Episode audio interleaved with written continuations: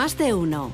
Noticias de las comarcas de Murcia, Noroeste y Altiplano. Onda Cero. Ángel Alonso. Muy buenos días. Nos acercamos a la Dirección General de Tráfico para conocer ya el estado de las carreteras en la región de Murcia a esta hora de la mañana, a las 8 y 20. En la DGT nos espera Patricia Arriaga. Buenos días. ¿Qué tal? Muy buenos días. Pues a esta hora comienza a complicarse el tráfico en la red de carreteras de Murcia. Precaución en la A7. Van a encontrar ya tráfico irregular en la zona del cementerio de nuestro Padre Jesús y la Universidad en sentido Almería y también en esta A7 en La Ñora, también en dirección Almería. Ya en la A30 tráfico intenso a su paso por Aljucer en sentido Cartagena. Laura Vila nos espera en la Agencia Estatal de Meteorología para contarnos las previsiones meteorológicas de cara a esta jornada miércoles 17 de enero. Buenos días. Buenos días. Este miércoles la borrasca Irene nos deja vientos moderados del suroeste aumentando a fuertes con rachas muy fuertes de hasta 70 kilómetros por hora en la mitad occidental y en el litoral donde tenemos aviso costero por olas de 3 metros. En el cielo tenemos intervalos nubosos y las temperaturas con pocos cambios marcarán máximas de 25 grados en Murcia y en Molina de Segura, 22 en Lorca y en Mazarrón, 20 en Caravaca de la Cruz y en Cartagena y 19 grados en Yecla. Es una información de la Agencia Estatal de Meteorología. 21 minutos, pasan de las 8 de la mañana. En estos momentos en Jumilla 11 grados de temperatura, Caravaca 9, Moratalla también 9 grados y en Murcia capital 14 grados marca ya el termómetro.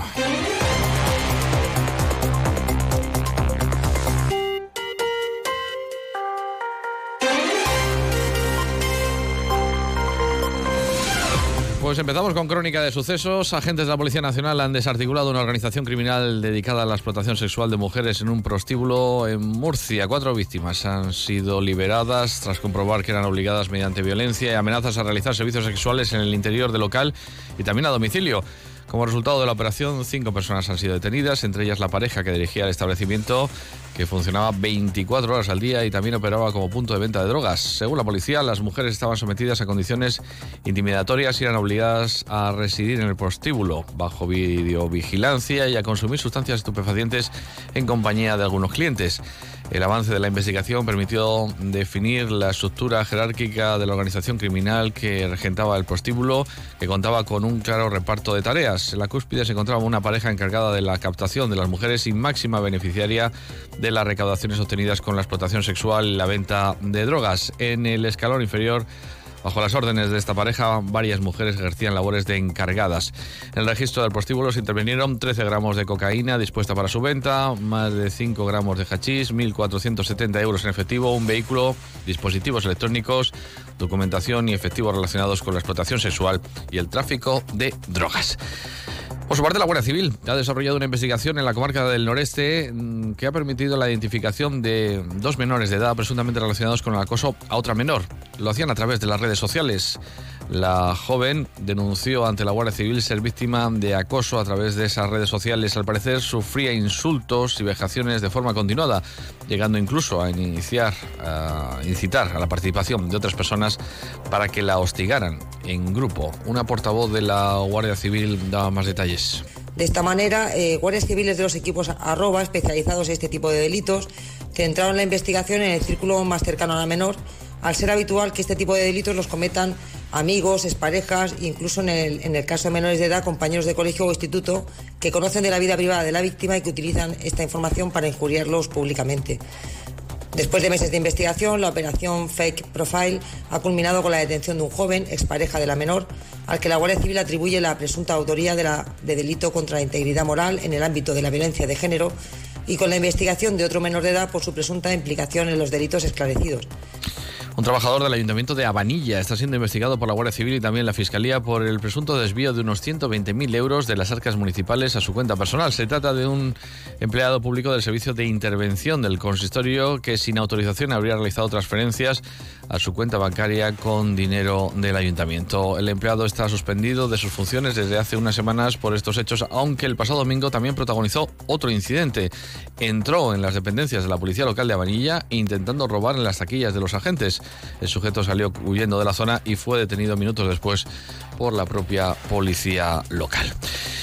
Les hablamos ahora de otros asuntos. El Partido Popular de Murcia y Albacete ha hecho un frente común para exigir al Gobierno de España la apertura inmediata de la línea férrea Murcia-Ellín pasando por Cieza. Se ha celebrado una reunión en Ellín con parlamentarios nacionales, diputados autonómicos, alcaldes y concejales de los municipios afectados por este trazado. Hablamos de Murcia, Albacete, Ellín y Tobarra, entre otros, quienes denuncian los reiterados incumplimientos del Gobierno de España en cuanto a la reapertura de la línea.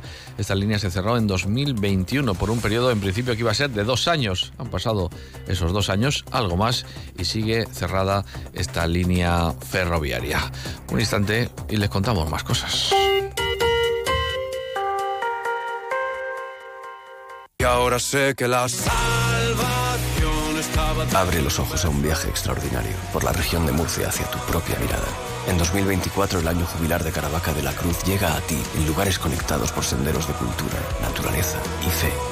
Caravaca de la Cruz 2024, año jubilar. Creer en lo extraordinario.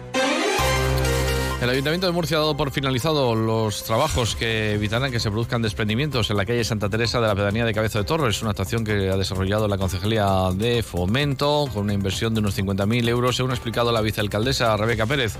Los operarios han restaurado los desperfectos producidos como consecuencia de filtraciones de agua de escorrentía que aparecieron en el muro de la calle durante un episodio de fuertes lluvias. Finalizan las obras de reconstrucción del muro de la calle Santa Teresa en la pedanía de Cabezo de Torres.